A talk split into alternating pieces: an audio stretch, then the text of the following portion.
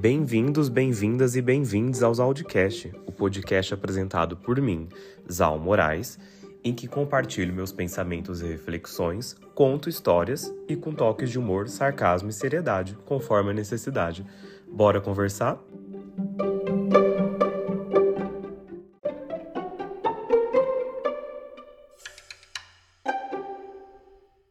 Olá, Audicasters! Mais uns Audicast no ar, espero que estejam todos bem. Obrigado por estar me acompanhando aqui em mais um episódio dos Audicast. E hoje, como, como sempre já viram na arte, o tema que eu trago é sobre fobias e também uns, uns leves desabafos aí, uns incômodos que me, me ocorreram na última semana que vou falar mais pra frente. Mas por que que tive essa ideia de falar de fobia? Vocês devem achar, como eu já falei aqui, que tenho aí um acervo de temas pré-preparados para contar aqui. Se enganaram, não, não tenho. Porque hoje eu estava voltando de viagem que eu passei o final de, final de semana não, né? Passei um dia praticamente. Fui visitar uma amiga em Goiânia no aniversário dela. E aí, hoje, hoje bem cedo, eu tava voltando de avião para cá. E aí eu tive esse insight pro episódio de hoje, que é assim, gente, quem sabe faz ao vivo, no meu caso não é ao vivo, mas faz assim para perto do horário de ser gravado, né? Então, tive essa ideia de hoje, estou gravando para hoje já o, o episódio. Porque estava tendo uma leve turbulência. E assim, eu não gosto de andar de avião. Já um dia já gostei, um dia já não tive medo. Hoje assim, tem um pavor de avião?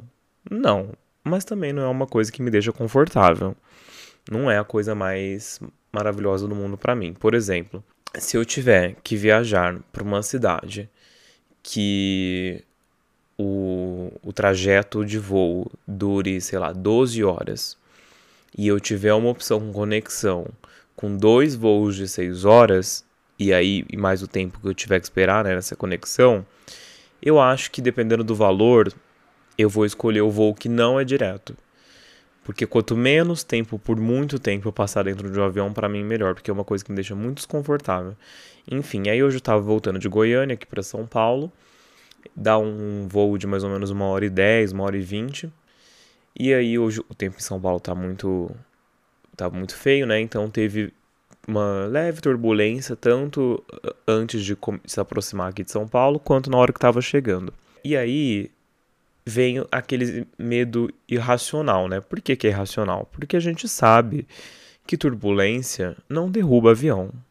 Como que a gente sabe? Eu sei no caso porque o Lucas Ramos, né, que é um, um influencer aí de, de comissário que eu sigo no Instagram, acho ele um querido, já fez vários vídeos falando sobre isso.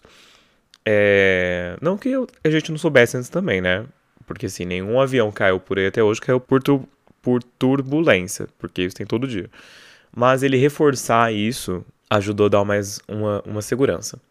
E aí, desde que eu vi esse vídeo dele falando que turbulência não derruba avião, eu ensinei o meu cérebro para isso. Eu, eu fico repetindo isso para mim mesmo, ou para eu mesmo, não sei como é que fala, enquanto eu estou no avião, para eu me acalmar. E eu acho que é isso, faz muito sentido para outra fobia que eu tenho que eu vou falar mais para frente, mas que para enfrentar um momento de fobia, eu tenho que racionalizar a coisa. Porque a fobia está muito ligada à ansiedade. A ansiedade é, é o, o, medo do que pode acontecer, né? De maneira geral. Óbvio que não é só isso, mas de uma maneira bem simplista, a ansiedade é o sofrimento por uma coisa futura, por uma coisa irracional que talvez nem esteja acontecendo e muito menos vai acontecer. Então, para mim, pelo menos funcionou a, a melhorar a ansiedade, a melhorar o, o controle de fobia quando eu, come, quando eu comecei a racionalizar o sentimento que eu estiver sentindo. Então eu assisti esse vídeo do Lucas, ele falando que a turbulência não derruba avião, e ensinei meu cérebro que a turbulência não derruba avião. Então a primeira coisa que eu faço é, se eu vou pegar um voo longo, é que faz muito tempo que eu não pego um voo muito longo, de tipo assim, de 6 horas de voo, ou 3. O meu último voo longo foi não 3 horas de voo, foi em 2020. Mas se for um voo nesse sentido, aí eu tomaria um remedinho para dormir, né? Um draminha, assim, uma coisa leve, nada muito pesado. Mas se não, tipo, esse que era uma hora e dez, se eu tomasse um Dramin, a hora que eu chegasse no destino, eu ia estar tá caindo de sono e ia ficar dopado. Então não dava para tomar remédio. Então, o que eu fiz? Botei podcast para ouvir, porque sou um podcaster que consome podcasts também, né? Então, selecionei ali meus preferidos, fiz o download e botei. Botei um óculos de sol, coloquei um fone de ouvido, meu voo era de manhã. Coloquei o fone de ouvido com, o podcast, e aí eu meio que fiquei nessa imersão comigo mesmo, tipo assim, eu excluí o mundo avião ao meu redor então, naquele óculos de sol, de olho fechado e com fone de ouvido, ouvido podcast, um, não me senti sozinho, porque no caso no, no voo não tinha ninguém que conhecia, né? Eu não tava com nenhum amigo, porque de repente, se eu tivesse com alguém, eu poderia ficar conversando e isso ajudaria a distrair. Mas ao mesmo tempo, você ficar conversando no voo, dependendo do horário que é seu voo, pode ser um pouco sem sem senso de convivência, de sociedade, que é algo que eu vou falar aqui mais pra frente. Então também não é muito legal que você fique conversando no voo, né? Porque você pode atrapalhar o sono das pessoas, dependendo do horário. Então talvez às vezes é até bom que você fique ali numa introspecção com você mesmo. Pois bem, botei ali o fone de ouvido, comecei a ouvir o podcast e tava ali. Inclusive foi um episódio muito bom do podcast que eu amo, que é o da Camila Frender, né? O É Noia Minha. O episódio que eu vi tava muito divertido, eu fiquei rindo sozinho. E tava muito legal. Aliás, esse eu ouvi na ida. Para voltar hoje, eu tava ouvindo o milkshake chamado Wanda, que é outro que eu gosto muito também. Só que eu tava mal dormido. É, eu dormi muito pouco nessas duas últimas noites, então eu fiquei no misto de tipo cochilar com ouvir eles falando, aí eles falando às vezes misturava com o meu sonho, mas tava ótimo. Até que o avião começou a balançar muito deu aquela leve balançadinha, uma coisa tipo, opa, pulou, né? Mas aí de repente passou por um, um momento de turbulência. Inclusive, uma coisa que desperta muito a minha ansiedade é quando o comandante fala: Atenção, senhoras e senhores, por favor, atar os cintos, pois vamos atravessar uma área de turbulência. Olha, comandante, eu sei que isso é uma, no uma norma de segurança que é para as pessoas botarem o cinto, que aliás eu não sei porque elas tiram, né? Tipo, por que, que as pessoas tiram o cinto dentro do avião? Eu, a, além de levantar no banheiro ou pegar alguma coisa, claro. Mas, tipo assim, se você está sentado, para que, que você tira o cinto? Eu nunca vou entender isso, mas tudo bem. Mas eu gostaria de não ser informado que eu vou passar por uma área de turbulência. Porque se eu passar, e se por acaso for muito grave, eu vou sentir do mesmíssimo jeito que se você não me avisasse. E você me avisando, eu já vou ficar com ansiedade e com um certo formigamento no cu, uma dor de barriga ali, uma, uma respiração mais profunda, coração disparado, um suadeiro. Desde a hora que você me avisou até a hora que o aviso do cinto apagar, né? Porque não sei se vocês já pegaram uma área de turbulência, mas é assim, ele avisa. Ó, oh, vamos passar por uma área de turbulência. Aí a, a, acende lá o sinal do cinto que você tem que colocar. E aquele sinal só fica, fica aceso durante todo o tempo em que é um risco você ficar sem cinto. Então, acabou a área de turbulência, o sinal dos cintos apagam, ou seja, você já pode tirar o cinto, você já pode ir no banheiro, levantar, enfim. Então, até que este bendito desse sinal apague, eu fico com ansiedade, eu fico com o cu na mão, e aí, hoje, a hora que ele passou pela área de turbulência, infelizmente não era só um aviso, realmente era uma área de turbulência, que não foi assim muito caótica.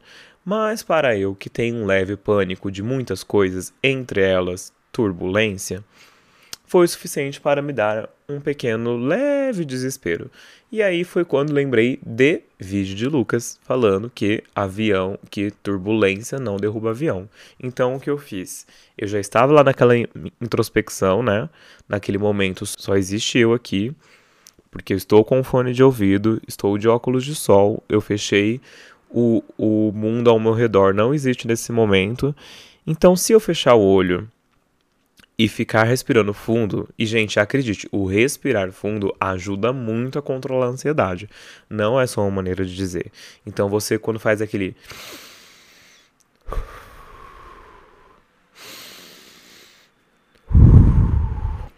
O inspira e expira repetidamente, isso realmente vai te acalmando.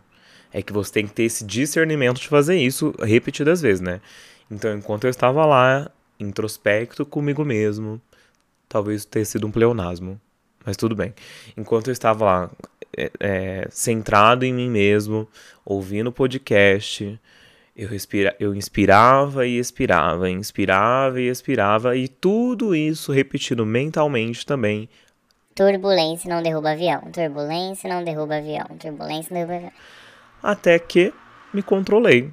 Claro que o fato do sinal do cinto ter apagado, né, indicando que a área de turbulência já havia já tinha passado, ajudou bastante a me controlar? Sim.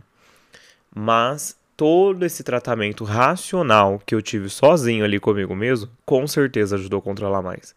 Porque se você não tenta um, uma técnica de controle para tentar se acalmar você mesmo, vai virando uma bola de neve que você enlouquece. E estando num avião, qual a sua outra alternativa a não ser tentar se acalmar? ou você tenta se acalmar, ou você tenta se acalmar, né? O que, que, que, você vai fazer? A sei lá quantos quilômetros de altura da, da Terra. Então, a única alternativa, neste caso, é se acalmar, né? Porque fobia para algumas outras coisas, tem como sair. Ah, não, tô, não tá bom esse lugar, vou embora. Não tem como ir embora. Então, ou eu me acalmo, ou eu me acalmo, né? E aí foi o que fiz. Então fica essa dica aí pra você, se você é uma pessoa que tem muito medo de viajar de avião, tem medo de turbulência, então saiba aí que turbulência não derruba avião, tá? Todos os outros acidentes que a gente já conhece do, por aí, que a gente ouviu falar, nenhum foi um vento que bateu no avião e derrubou ele, porque o avião é feito para não ser derrubado por ventos, né?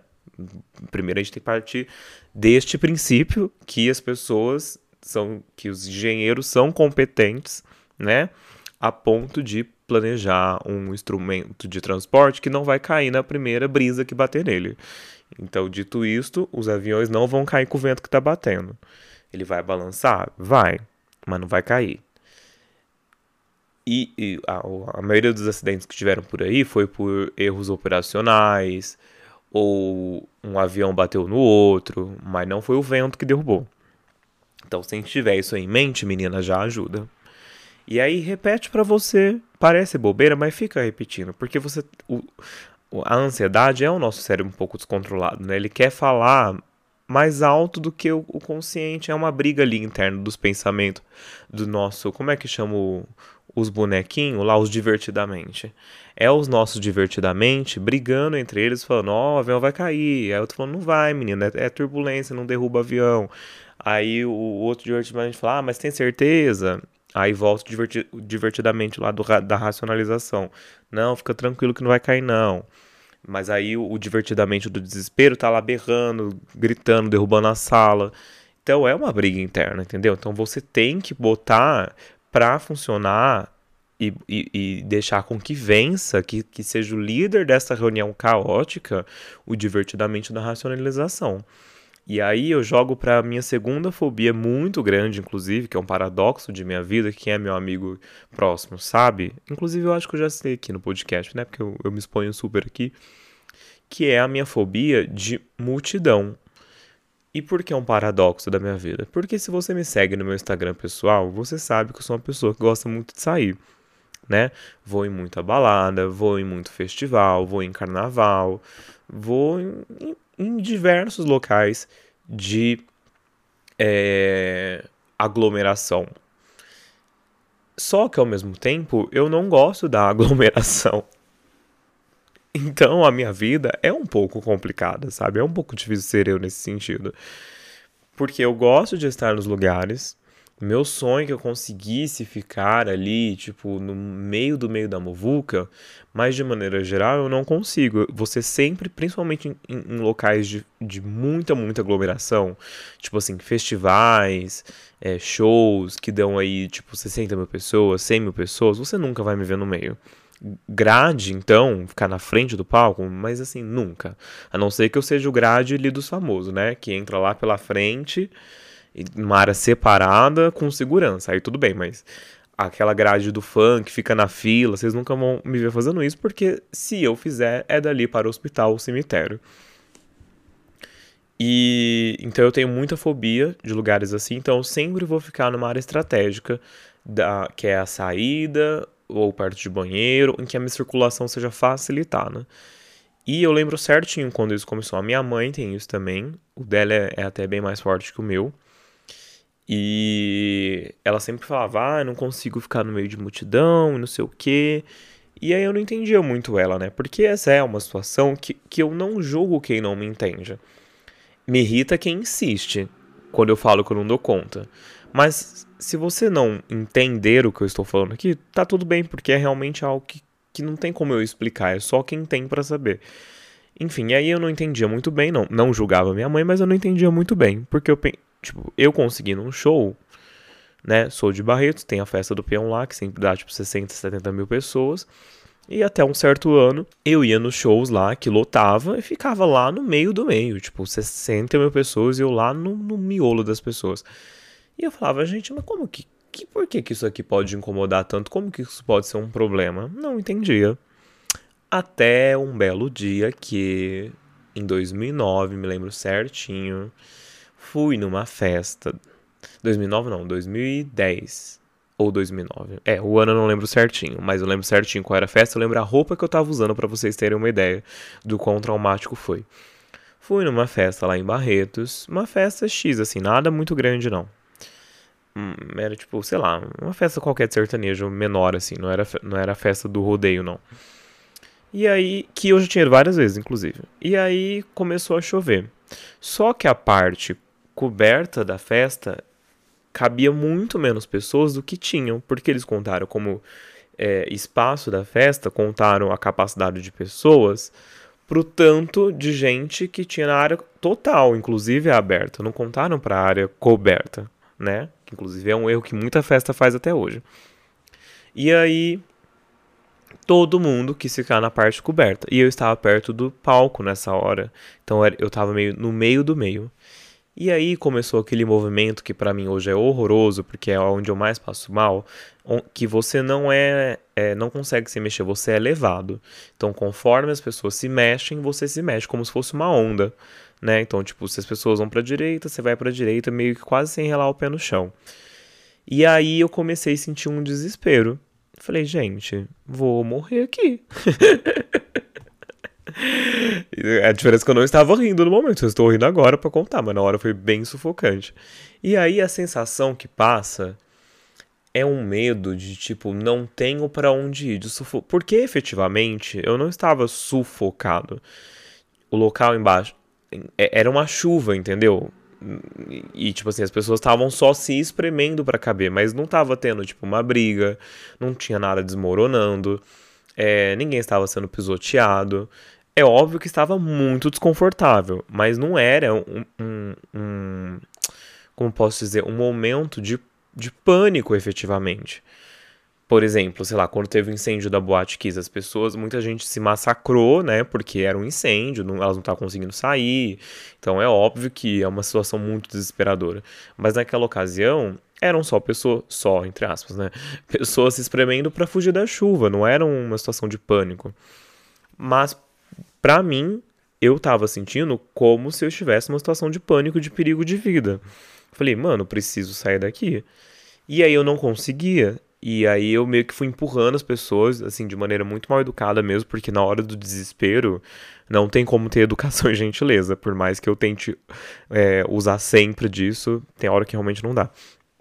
E aí eu fui só empurrando as pessoas e falei, ah, tô passando mal. Aí quando você fala que tá passando mal, a pessoa acha que você vai vomitar. Então elas saem correndo para deixar. Que elas não querem ser vomitadas, né? Então aí fui correndo, correndo, aí eu peguei e fiquei na chuva.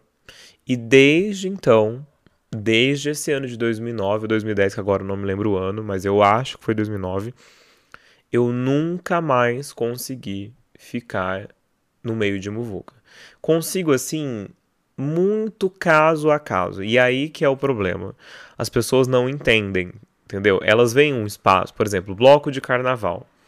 Eu só gosto de bloco de carnaval aqui em São Paulo, dos que são na Consolação, pela da Rua Consolação, no caso, né? Pela estrutura que é a Rua da Consolação, pela maneira que das áreas de saída que eu posso ter, também pelos, pelos blocos em si que passam ali, que, que fazem o meu estilo que eu gosto, mas acima de tudo, pela configuração de segurança que eu mesmo tenho, né, mental na hora de planejar uma área de escape. Porque eu acho eu já comentei isso com, quando eu fiz terapia, mas eu acabei não aprofundando muito no assunto. Mas pelo que eu li, eu acho que eu tenho aquilo que a gente pode chamar da. Eu não sei se fala agorafobia ou agorafobia com acento no A. Mas vamos chamar de agorafobia, que eu acho mais bonito. Mas talvez seja agorafobia. Não sei. Embora o agorafobia faz mais sentido com o medo que é, né?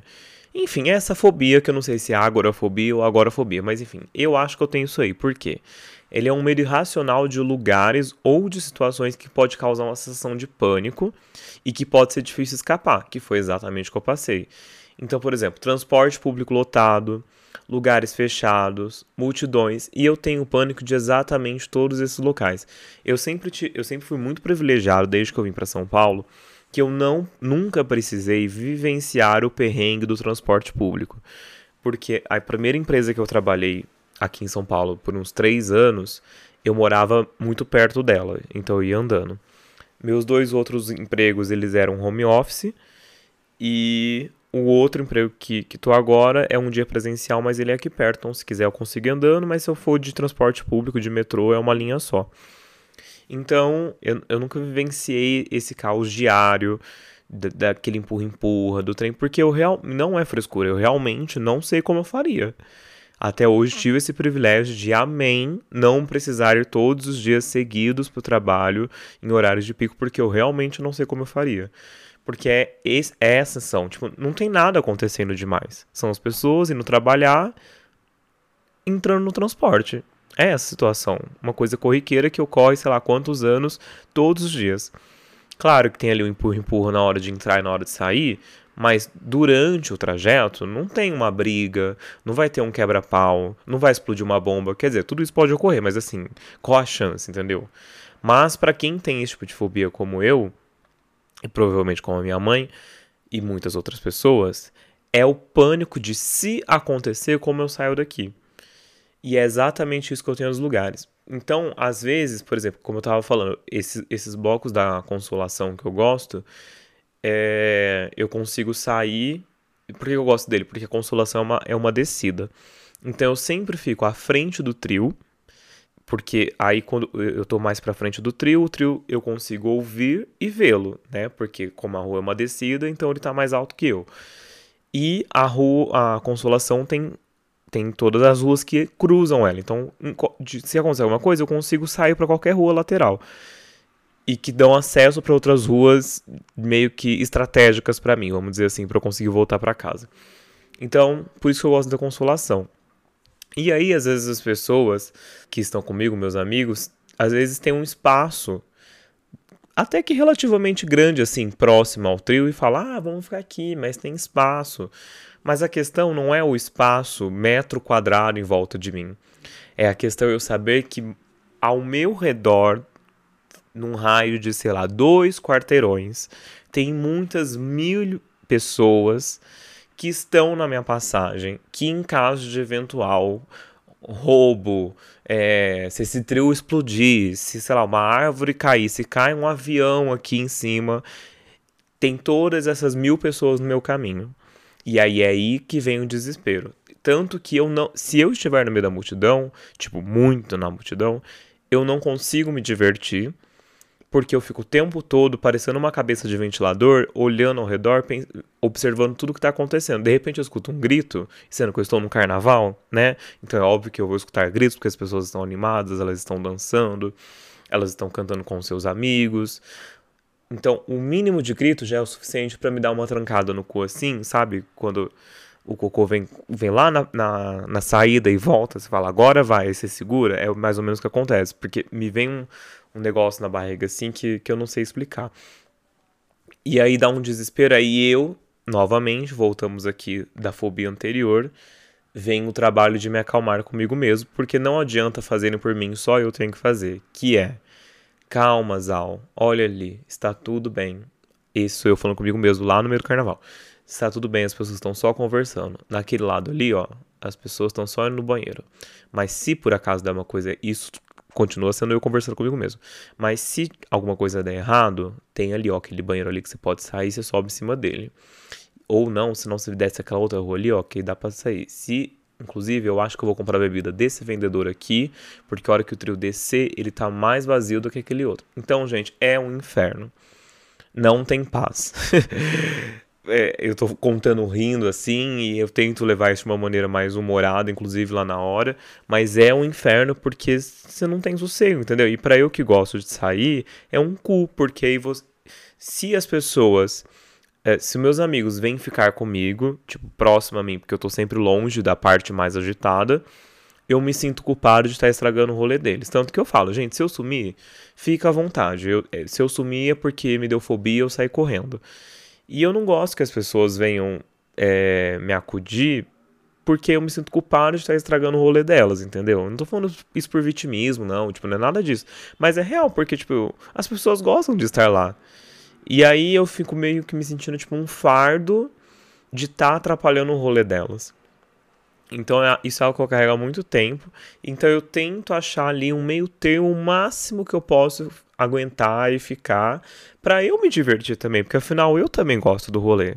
É que elas conseguem ficar muito próximo e muito na muvuca, muito no empurra-empurra, e eu não consigo, mas eu tento chegar o mais próximo possível disso. E isso varia não só para lugares grandes. Por exemplo, aqui em São Paulo tem o Bar Funilaria. Se você é de São Paulo, com certeza você já ouviu falar. Se você não é de São Paulo, mas você tem Twitter, com certeza você já ouviu falar. E se você não tem Twitter, não é de São Paulo, mas me segue no Instagram, você com certeza já viu no meu story. O Funilaria é uma, um bar que era uma funilaria. É, é literalmente isso. E aí montaram uma estrutura de bar, porque São Paulo adora fazer isso. Eles vão num lugar capenga, show de caiu nos pedaços, falam, hum, vamos botar umas mesas aqui, cobrar 20 reais pra entrar, botam uma música aí e cobra dos otários. E aí os otários, tipo eu, vai lá e paga quase todo domingo. E aí o Funilaria começou, ele era uma, uma, uma, uma funilaria, como eu falei, que aí virou esse bar, tem samba, né, samba é meu estilo preferido. E aí comecei a ir todo domingo, porque era finalmente eu tinha um lugar em São Paulo de samba voltado para um público LGBT, que é uma coisa que eu sentia muita falta aqui. Só que também mantendo a tendência de São Paulo, que é o que? Socar o máximo de pessoas possível onde não couber. Ah, cabe 500? Bota 800. É mais ou menos isso que São Paulo faz. E funilaria não era diferente. Só que antes de reformar, porque ele foi reformado no começo desse ano, ele tinha uma configuração que eu não vou explicar aqui agora para vocês, porque se vocês não forem, vocês não vão entender, então isso vai só encher tempo do episódio à toa.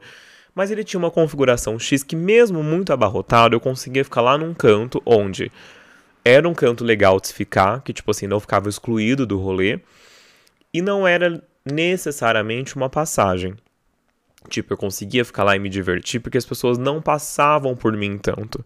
Elas passavam por outro canto.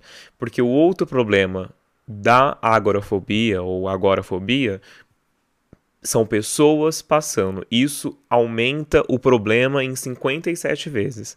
Se eu tiver lotado, tipo assim, se eu tiver no meio com gente é, é, lotado, mas sem gente andando, tá ótimo. Por isso que, inclusive, bloco de carnaval é muito pior que festa, porque o bloco tá andando. Festa eu consigo aturar mais, porque as pessoas não ficam passando, Quer dizer, elas transitam, né? No rolê, obviamente. Mas elas não estão meio que empurrando.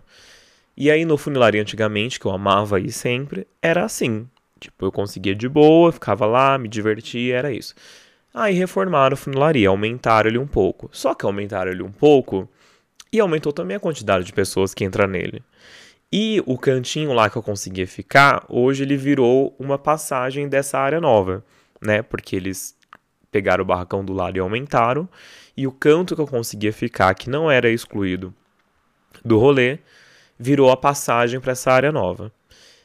E agora até existe um canto que não é passagem, mas ele é tipo assim, um canto do canto mesmo. Tipo, se eu ficar lá, vai ficar eu e as teias de aranha. Tipo, ninguém vai naquele canto. Tipo, nada. E, e qualquer coisa que eu quiser fazer também tá tudo longe. Pegar uma bebida tá longe, ir no, no bar tá longe, se eu quiser ouvir a música tá longe, tudo tá longe. E no, nessa nova configuração do funilaria, não existe mais lugar que não é passagem. Todos os lugares são uma passagem. E aí voltamos para o problema inicial, que é o quê? Do empurra-empurra. Porque se todo lugar é uma passagem, então todo momento eu tenho pessoas passando por mim aumentando muito mais a minha ansiedade e a sensação de sufocamento, de tipo, como saio daqui?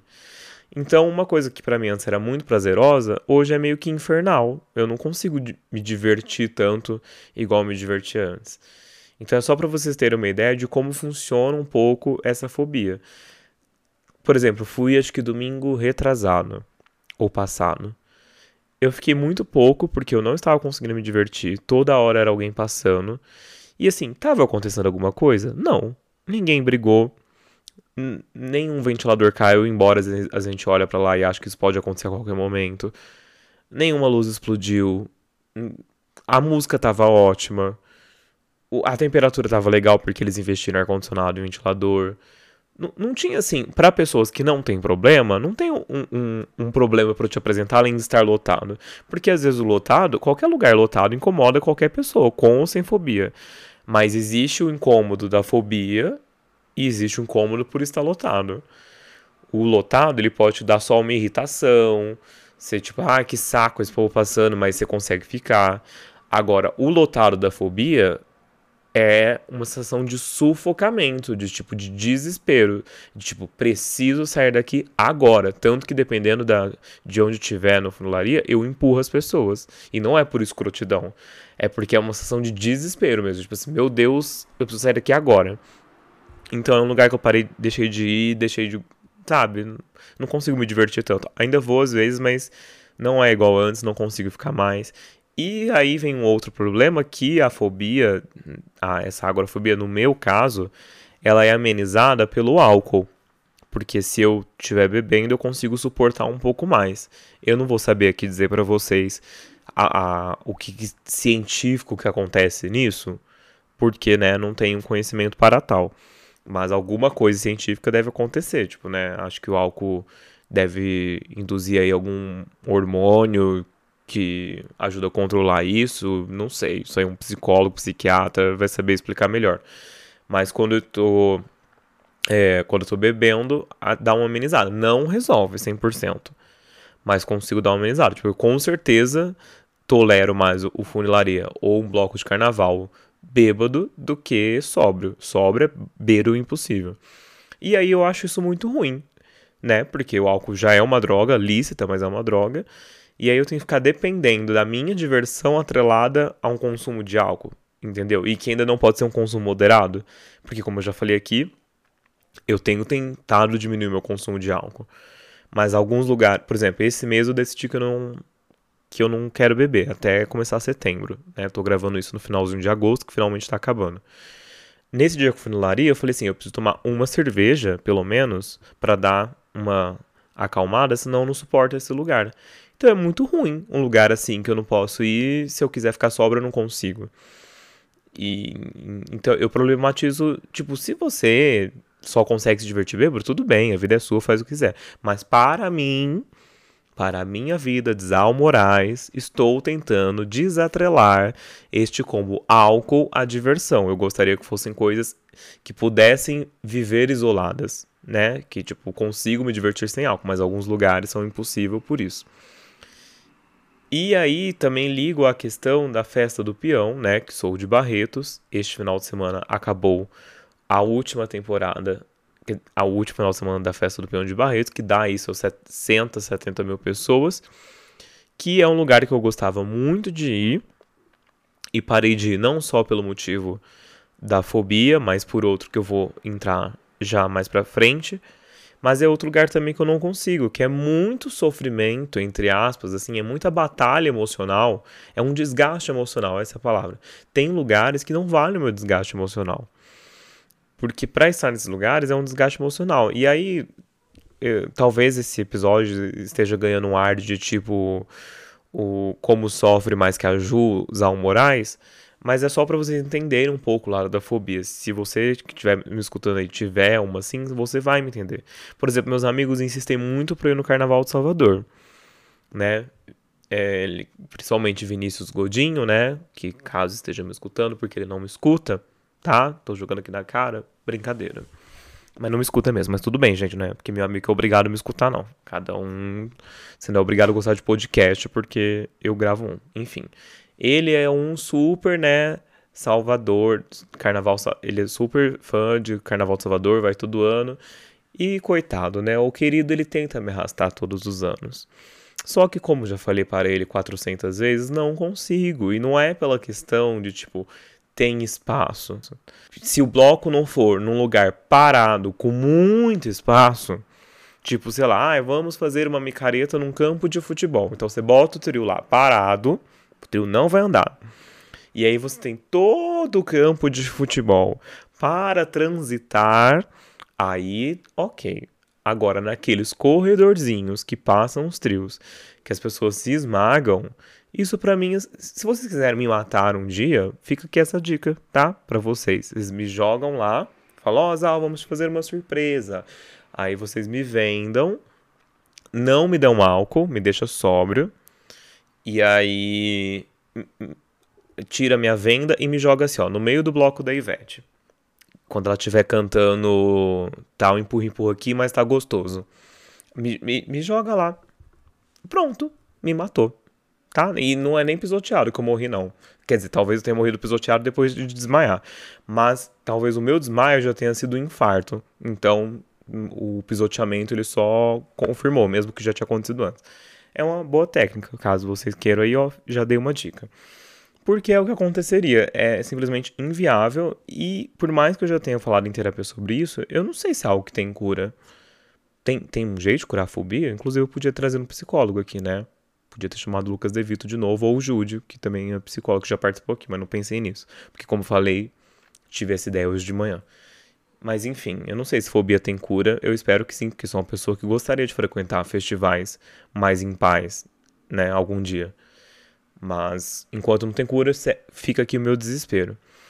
Então é isso, gente. Vim aqui desabafar um, um pouco sobre fobia e quis trazer um pouco meio que para compartilhar também para quem não tem, entender, olhar com um pouco mais de empatia para as pessoas quando elas falarem: "Ai, não consigo", não é frescura, não é só tentar, não é tipo: "Ai, mas olha aqui". Gente, a pessoa com fobia, ela já observou o ambiente muito mais do que você. Não adianta você falar, ai, mas olha que você não vai entender o critério, porque não, não é um manual, não tem como eu te dar, olha, eu só consigo ficar num lugar que se tiver cinco pessoas, com no máximo 80 metros quadrados, é, com ruas tal, não tem um, um, um manual a ser seguido de exigências para você ir dando check onde um lugar é seguro e outro não. É muito caso a caso, é muito o momento que eu estiver, é muito se eu tomei álcool, se eu não tomei, e mesmo que eu tenha tomado, ainda assim fica muito sujeito a, a várias alterações de, ambientais ali no local. Então, só aceita. Se a pessoa falar não dou conta, ela não dá conta. Porque quando eu falo não dou conta, é porque realmente não dou conta. Porque eu amo festa, eu amo festival, eu amo sair, eu amo socializar. Então, para mais do que ninguém, a não ser para mim, é muito triste eu não conseguir estar nesse lugar com os meus amigos. Porque eu queria muito, só que eu realmente não dou conta. Infelizmente, desenvolvi isso lá, é, desenvolvi esse gatilho lá 2009, 2010 e que me acompanha até hoje. E isso vale para outros tipos de fobia também, né? Que tem a, é, essa fobia, eu acho que é um pouco mais comum, ligada à crise de ansiedade, mas tem também aquela fobia social, só que aí já tá ligada mais àquela. É, a fobia social no sentido de é uma ansiedade desproporcional de, de sociabilizar, né? De você ter uma interação social. É, ai, de você ir num bar, de você ir num aniversário, não necessariamente ao medo de não ter como escapar. E aí eu acho que é uma questão ainda mais profunda que essa agorafobia, que tem que ser tratado muito em terapia, né? Que eu também não sei se tem tratamento. E aí tem aquelas fobias muito específicas que são os medos exagerados, né, ligado a alguma situação, algum objeto, que embora a, a, às vezes as pessoas são meio como fala, são meio caçoadas por isso, eu acho que a gente deveria levar mais a sério. Então tem gente que tem é, a, a medo de, de palhaço, medo de aranha, medo de agulha. E a gente faz piada, mas é real. Fobia é fobia, não tem explicação. Você acha que alguém vê um palhaço e quase infartar de medo acha divertido? Você acha que ela gosta de. Ah, como é legal eu ter pavor de palhaço. Eu lembro, inclusive, que eu tinha um professor no colegial que ele tinha medo de borboleta. Deixa eu ver aqui no Google, aproveitando, né? Vamos fazer ao vivo. Fobia de borboleta. Vou ver o nome disso. Motifobia. Medo de borboletas ou mariposas. Não é um medo real, pois a borboleta é um ser inofensivo. O problema está no sentimento ruim ao ver este bicho. Olha, olha lá. É, é, é isso. É, tipo, a, a fobia nunca é, é, racional. Por isso que não adianta você racion, racionalizar para a pessoa na hora de você tentar tranquilizar ela. Não adianta você falar, é só uma borboleta. Ah, não me diga. Nossa, mas se você não me falasse, eu ia achar que era Tinkerbell que estava aqui nessa parede e não uma borboleta. Que bom que você me avisou que é só uma borboleta. Agora eu estou muito mais tranquilo de saber que é só isso. Agora eu não tenho mais fobia de borboleta. Então, não adianta, gente. Ah, todas as fobias, elas são irracionais. Não adianta. E, e, e é aí, por isso que eu falei que eu acho que tem que tomar um controle interno muito forte. Primeiro, de respirar, de tentar se acalmar, porque senão vai virando uma bola de neve de desespero. Como eu já fui muita festa do peão em Barreto, eu já passei por muitas situações de crise de pânico, de chorar, de desespero, de ter dor de barriga, justamente pela lotação. Inclusive, é, um apelo que eu faço aqui. Eu gostaria tanto que às vezes, só às vezes, o dinheiro não falasse mais alto. Sabe, as festas e festivais, eles já ganham patrocínio, eles já ganham, eles já cobram 150 milhões de reais em cada ingresso. Tem tem cantor que doa cachê, tem um puta divulgação, tem procura, tem ingresso esgotado e mesmo assim eles tufam gente onde não cabe. Se o local é para 60 mil pessoas, eles colocam 65. Custava se o local é para 60, colocar, tipo, sei lá, 50 mil com conforto. Porque tipo, não, eu duvido que isso vai fazer muita diferença significativa em orçamento e lucro. Inclusive, quero deixar aqui o meu agradecimento e meus parabéns ao único evento que eu fui até hoje em que se preocupa. Quer dizer, eu não sei se isso foi uma preocupação real da organização, mas foi o único que foi um evento que eu fui com ingresso esgotado e que tinha muito espaço para se mexer, mesmo com ingresso esgotado, que foi o Numanais da Ludmilla. É... Quando que foi? Foi em junho? Isso, foi em junho desse ano. Lud, já era seu fã depois daquilo, muito mais. No Manice, de longe, o melhor evento de estrutura que eu já fui. Não só pelo espaço, mas também de banheiro, de bar e tudo. Mas os dois dias esgotaram os, os ingressos. E mesmo com o ingresso esgotado, tinha espaço para circular. Eu não tive crise de fobia no Manais. E, e assim, eu tava relativamente no meio do povo. As pessoas estavam dançando, as pessoas estavam se divertindo, mas eu tinha o quê? Como circular eu não tava sendo quase pisoteado igual eu sou na festa do peão, igual eu quase sou no funilaria, igual eu sou em bloco de carnaval. Então, quem me dera todo mundo pensasse igual a organização do Numanais. Não, não ia ter crise de fobia para ninguém. Tá? E sobre fobia é isso, porque já falei aqui, ó, 43 minutos sobre fobia. Mas espero que agora vocês olhem com olhar, olhares mais empáticos sobre os fobentos. Como que eu vou chamar? Não sei como chamar nós times da fobia. Mas é isso, não é frescura, tá? Estou aqui militando em, em prol do, dos fobentos, vou chamar a gente assim.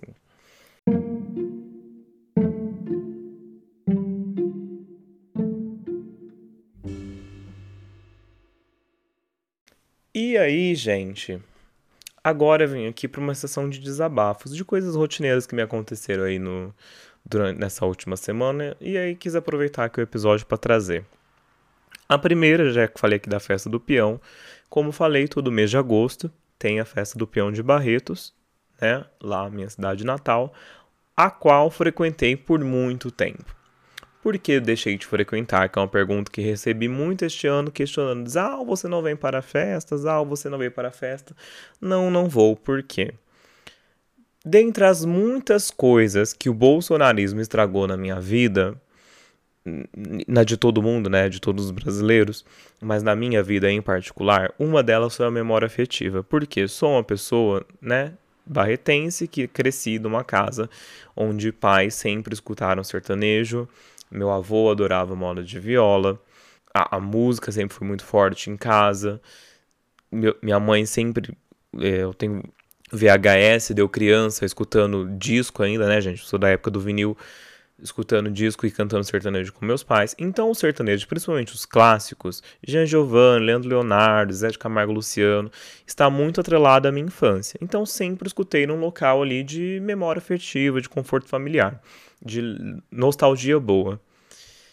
E cresci gostando de sertanejo, como quase, sei lá, 90% dos barretenses, justamente por essa cultura enraizada. E frequentei a festa todos os anos sem faltar nenhum, desde que eu comecei aí, até 2019. E ali com certo apego ao sertanejo. Mas aí em 2018, né, tivemos a praga do último ex-presidente que tivemos. E se você está me escutando e votou nele, sinto muito, mas ele, graças a Deus, está inelegível, tá? E espero que um dia você acorde para a vida. Mas enfim, tivemos esta praga, né, na presidência que infelizmente mostrou o lado das pessoas que a gente já sabia, né? Eu, eu sabia que o, que o meio sertanejo nunca foi um, um, um, time da turma dos progressistas, né? Sempre foi uma galera mais conservadora, mais preconceituosa. Eu acho que eu já relatei aqui, eu já sofri homofobia na festa do peão. E aí a festa do peão resolveu ir um pouco além e escancarar, assim, tipo, dar na cara mesmo de como ela estava conivente com o bolsonarismo, que foi e levava aquele homem lá no palco, e esse bando de besta gritando mito, mito, parecia uns animal berrando, bando de jegue gritando mito para aquele, a, aquele homem horroroso. E aí, claro que levaram esse ano de novo, porque este ano, pasmem, ai gente, Barretos me enche de orgulho levou ele, né, aí no meio da investigação de e não sei o que, para ser é, ganhar o título de cidadão honorário de Barretos pelos diversos serviços prestados. Então, assim, como ter orgulho da minha cidade, né, que está sempre ali de mãozinhas dadas com o fascismo? Porque a, o sertanejo e a festa do peão, eles basicamente, infelizmente, porque, como eu falei, estão muito ligados à minha memória afetiva, são a base de tudo que o bolsonarismo defende, que é o quê? É criticar a imprensa, é desmerecer instituições sérias, tipo Supremo Tribunal Federal, é ser conservador de costumes, entre aspas, né? Porque a gente sabe que no fundo é tudo sigiloso aqui no Grindr, que eu já falei do Grindr para vocês no episódio passado. Mas banca aí o, o, os tradicionais bom costume. Tudo tem amante, tudo trai mulher. Se a amante engravida, manda fazer aborto, mas é contra aborto. Mas para aparecer lá no palco, aí fala que é a favor da família, a favor da vida, não sei o quê. Mas enfim, vamos fingir que a gente acredita que eles praticam tudo que eles pregam, né? E que mais que o bolsonarismo prega? O ódio, né? Principalmente isso, o ódio a tudo aquilo que é diferente de uma pessoa que seja branca, heterossexual e rica de preferência. Se não for rica, tudo bem, serve. Mas agora, se não for branca e heterossexual, aí a gente vai odiar, né? Esse é o, é o tema do bolsonarismo e todos aqueles que apoiam ele. E aí, pegaram essa situação, essa seita praticamente, porque é uma lavagem cerebral, uma seita, e jogaram, né, incendiaram ainda mais, eh, levaram essa cultura lá para 60 mil pessoas ouvindo, dessas 60 mil pessoas, as quais, sei lá, 40 mil devem concordar com tudo isso, se tornou frequente desde 2018. Levaram esse homem em 2018, levaram esse homem em 2019, 2020 2021 não teve por causa da pandemia, levaram esse homem no passado, achando que ele ia ganhar, graças a Deus ele perdeu, e levaram esse homem esse ano de novo para ganhar essa porra desse título de cidadão honorário. E aí eu te pergunto, quando, você cria a consciência de classe, de quem você é, do, daquilo que você defende, seus ideais, e quando você quer um, um mundo mais igual, mais, com mais respeito, mais educação, mais direito para todo mundo, quando você quer que tenha mais igualdade social, é, como que você compactua com isso? Eu, eu não tenho mais estômago para ir lá, entendeu? Eu só vou voltar a frequentar essa festa o dia que esse homem estiver preso. É, e assim, eu sei que eu não estar lá, eles estão cagando pra mim, tipo, eles não sabem da minha existência. Eu tô falando isso só para explicar para quem me pergunta por que, que eu não tô indo mais na festa. Tipo, se eu tivesse lá em Barretos, morasse lá ainda, não tivesse mais nada para fazer, beleza, eu até iria, num dia que ele tivesse, não tivesse lá de preferência. Mas eu ir até lá, gastar o dinheiro que custa, comprar o ingresso e aí linkando com o primeiro assunto, ter que lutar contra a minha fobia, porque mesmo quando não tinha Bolsonaro, todo ano eu tinha que lutar contra a minha fobia para ficar lá, para aguentar os shows, porque é muito lotado. E aí, eu, somando tudo isso, ter que lutar contra a minha fobia, para eu ver um ser daquele ser é, ovacionado, ser gritado de mito, para que um lugar desse? Um lugar que eu claramente não sou bem-vindo. E aí, por que, que não sou bem-vindo? E aqui deixo o meu ponto o, o positivo para a festa do peão de organização esse ano, que mesmo, né, com muita hipocrisia e contradição, levando este homem lá como exemplo, mas pelo menos fingiram que se importam, ou se importam mesmo, parabéns por fazer o mínimo, e fizeram um post esse ano nas redes sociais pedindo respeito a todos que frequentam, falando que é uma festa de todos. Então eles quiseram diz dizer que, tipo, uh, todo mundo tem que ser respeitado, tipo, orientação sexual, raça, enfim, o básico, né? Chama-se, isso chama-se o básico da sociedade que todo mundo deveria fazer. Mas, como boa parte dos frequentadores que estão lá não fazem, então é bom ter uma mensagem lembrando as pessoas disso. Falar: Oi, querido, vamos cumprir o básico da de conviver em sociedade, que é não odiar o colega. Então eles fizeram isso. E aí, nesse vídeo, passa rapidamente, assim, muito rapidamente, as cores da bandeira LGBTQIA, né, do arco-íris. Ah, menina, adivinha os comentários, o que que tava lá. Eles postam o negócio falando, ó, oh, tem que respeitar que é festa de todo mundo, não sei o que, não sei o que. Aí os comentários. Quem se importa com isso? Sempre teve todo ano, absolutamente ninguém liga para isso. Aí os outros falando, ah, porque aí no vídeo eles falam também de, de inclusão, não sei o que. Aí eles, os outros falam, ah, e, é, inclusão para os surdos, inclusão para os mudos, para pessoa, é, isso vocês não vão falar. E aí tem aqueles que, porque esses que comentaram essas coisas, a gente sabe que odeiam, é, que são homofóbicos, odeiam os gays, tanto quanto os, os outros mais diretos. É que esses eles com vergonha de serem tão diretos. Mas aí tem também os que são mais diretos, né? Que aí eles comentavam, ai, festa do peão não é mais a mesma. É, agora tudo é esse mimimi, que vergonha. E aí eu lendo aquilo, eu agradeci por não ter ido. Porque eu falei, olha lá, como eu sou bem-vindo nesse lugar. Né? Olha que exemplo.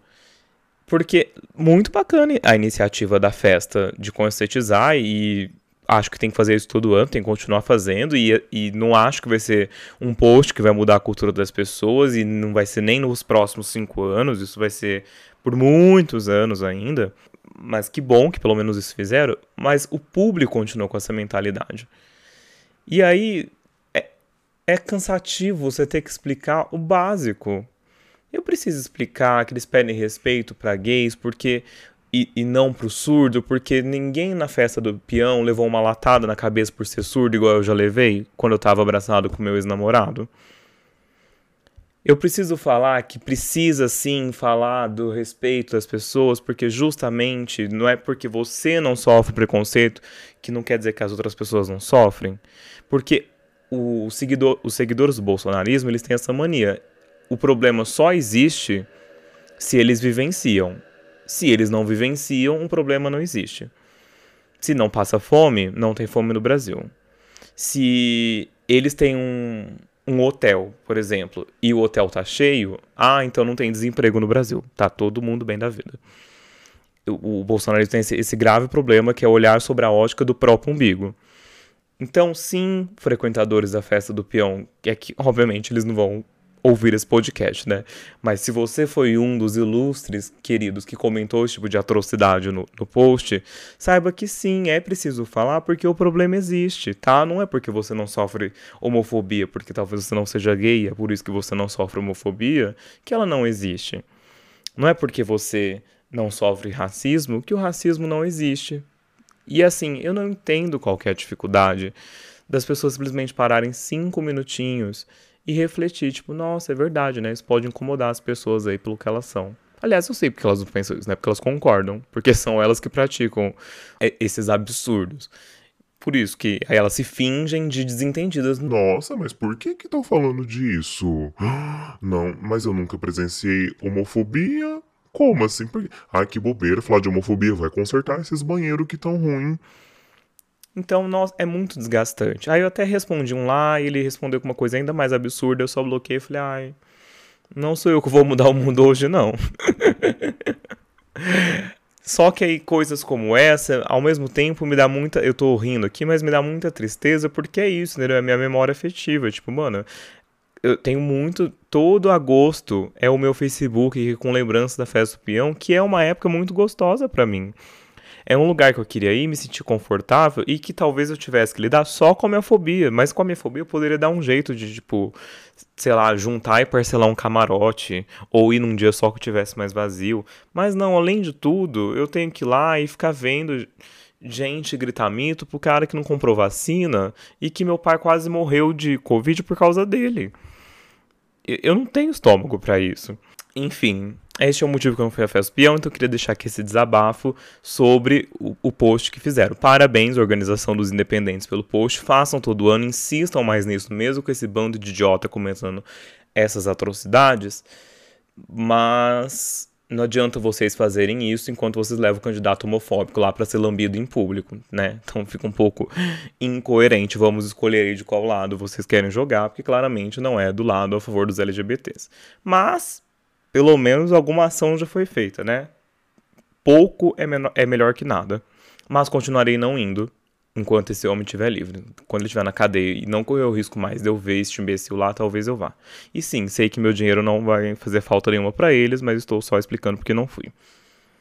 Aí, a outra coisa que eu queria aqui desabafar, que me ocorreu essa semana e também me ocorreu duas semanas atrás, é gente com a falta de convivência em sociedade mesmo. Sabe a, a sociedade? Sabe quando você vai num local público e tem gente em volta de você? Tipo, gente, pessoa mesmo. Então, assim, o que, que seria esperado, né, ali do, do básico? Que ao eu estar em público, que as pessoas é, soubessem o mínimo, né, de, de respeito, de educação. E, e eu percebo que as pessoas ainda não têm. E aqui eu reclamar neste podcast com não muito alcance de audiência, vou mudar o mundo? Vou mudar as 8 bilhões de pessoas no planeta? Não vou, né? Não vou, mas eh, se eu não puder desabafar aqui a minha reclamação, vou reclamar onde? Eu vou dar na cara da pessoa que tá me irritando? Não é de bom tom, né? Porque geraria uma, uma possível prisão ou uma, uma agressão reversa. Então não é interessante. Então por isso que eu estou desabafando aqui. Então eu vou citar aqui os exemplos que aconteceram. Semana retrasada, voltando no Dia dos Pais, eu estava voltando de Barretos de ônibus. Se você é meu ouvinte assíduo, sabe o quanto eu odeio andar de ônibus. Aliás, eu estava indo para Barretos. E aí sentou alguém do meu lado, o que é um grande pavor, mas que não posso fazer nada, pois não tenho dinheiro para fretar um ônibus só para mim, muito menos um jato e muito, muito menos um carro. Então me resta aceitar que pessoas virão ao meu lado mesmo. E aí, a, a mulher ao meu lado queria ficar conversando, jogou a coberta super quente em cima de mim no ônibus que já estava quente, deitou super torto de uma maneira que eu não tinha espaço para me mexer. Quando parou no posto que eu estava dormindo com fone de ouvido e tapa-olho, que já é para uma mensagem tipo não converse comigo, pois preciso descansar para trabalhar no dia seguinte, ela me cutucou e me acordou para descer no posto, e assim, há uma ótica que ela pode ter visto do ponto de vista dela de que ela estava sendo muito gentil em falando em fazer isso. Tipo, ah, chegou no posto, vou avisar, vai que ele quer descer. Tudo bem, entendo esse lado dela e até agradeço com certo pesar. Só que eu não pedi. Você entendeu que eu não pedi? Falei, querida, quando chegar no posto, você me avisa, por gentileza, para que eu possa acordar e fazer um xixi. Eu não pedi, gente. E aí eu tava no meu sono profundo, o qual demorei muito para chegar, porque como vocês sabem, não consigo dormir em ônibus e eu teria que trabalhar o dia inteiro no dia seguinte. E aí eu perdi o sono profundo porque ela me cutucou pra ir no banheiro. Né? Aí eu respirei muito fundo, porque sou uma pessoa educada, apesar diferente dela. Falei, não, obrigado, não vou descer não. E aí depois ela entrou com embalagem, comendo dentro do ônibus, é outra coisa que eu odeio também. Mas assim, essa foi a mais leve. Essa foi levinha, porque assim, se a gente ver do ponto de vista dela, talvez ela nem foi mal educada. Entendeu? Algumas pessoas talvez devem achar exagerado. É que eu fico muito irritado com esse tipo de coisa. Mas aí vem as piores. Porque neste voo que peguei hoje pela manhã, que citei aqui para vocês no começo do episódio, eu estava lá no meu momento de introspecção, tentando fugir da realidade de turbulência que eu me aproximava. E aí eu come... tava ouvindo né, o podcast Ivano, tô ouvindo aqui a, a voz dos, dos participantes. E de repente eu começo a ouvir um barulho de tiro, um, umas onomatopeias assim que, que não tá no podcast. Falei, mas gente, de onde que tá vindo isso? Aí eu puxei assim o fone, olhei meio pro lado. A querida do meu lado, no meio do voo, ela tava vendo série, desenho, sei lá que ela tava assistindo, sem fone. E assim, era uma criança? Não, não. Era uma mais 30 já, assim como eu. E aí e são coisas tão básicas que eu me pergunto, tipo, precisa avisar?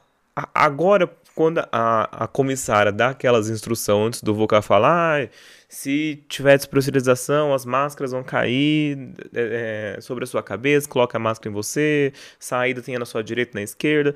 Eles vão ter que acrescentar agora. E se for ouvir conteúdos multimídia, por favor, use o fone de ouvido que você trouxe com você mesmo. Precisa falar isso? Eu acho que isso devia ser o básico da sociedade, né?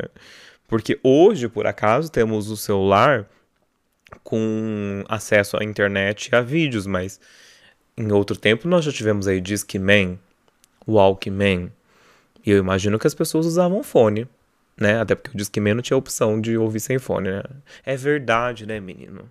É por isso que não tinha esse problema antigamente. Porque como é que você ouvia Discman e o, o Discman Walkman, pra quem não sabe, é tipo. É, o, é onde você escutava CD ou fita cassete portátil, né? É, é, são isso, Walkman e Discman. Só que sem um fone de ouvido, você não conseguia ouvir. Eu sou a favor de voltar ao Discman. Não, não sou a favor, porque senão o Spotify acaba e eu não tenho onde. eu não tenho onde divulgar isso aqui. Não, deixa então como é que tá as mídias. Então eu sou a favor de uma reeducação de noção para as pessoas, porque aí, inclusive, tinha uma comissária no voo muito passiva-agressiva, que ela parecia daquelas sketches de humor do TikTok, que eu achei maravilhoso, porque ela falava umas coisas muito, tipo, ela falava, né, obrigado, senhor, não sei o que, mas não tô muito dando bronca, sabe? Eu fiquei com um pouco de medo da querida. Mas achei ela ótima, porque a hora que ela veio passando, recolhendo o copo de água, ela passou por mim, recolheu o copo, voltou, olhou para mim e falou assim: Senhora, você precisa baixar o volume ou colocar o fone de ouvido. Obrigada. E saiu. Nossa, mas eu achei um fecho tão bem dado, porque eu já tava com vontade de enfiar o celular daquela minha no cu. Porque, mano, ver vídeo sem fone, escutar música sem fone num avião, num ônibus, seja lá onde você estiver, sabe? Por que as pessoas são tão sem noção? Mas aí agora vem o, o ápice da sem noção da sem noção, que é o que mais me irrita que é cigarro e a porra do vape. Desses pendrive desgraçado que começou com uma inocência e agora tá. Todo mundo não, né? É um grupo seleto de pessoas, mas assim, muita gente. Usando essas merda e assopra isso na tua cara, porque só porque não é cigarro acho que faz alguma diferença. Gente, é fumaça incomoda igual. Tá? Não é porque não é a fumaça do cigarro que é mais fedida, não é porque tem cheiro de morão que não vai me irritar. Que às vezes eu, tipo, ah, tô aqui conversando, de repente, um fumação na minha cara. É, é muito irritante e, e, me irrita que tá sendo normalizado isso.